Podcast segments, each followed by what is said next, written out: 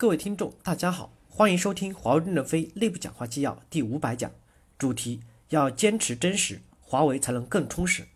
正文部分，我们要鼓励员工及各级干部讲真话，真话有正确的，不正确的，各级组织采纳不采纳，并没有什么问题，而是风气要改变。真话有利于改进管理，假话只有使管理变得复杂，成本更高。因此，公司决定对梁山馆工号零零三七九八八零晋升两级到十六 A。即日生效，并不影响其正常考核与晋升。根据其自愿选择工作岗位及地点，可以去上研所工作，由邓太华保护，不受打击报复。本文刊发于二零一七年九月四日，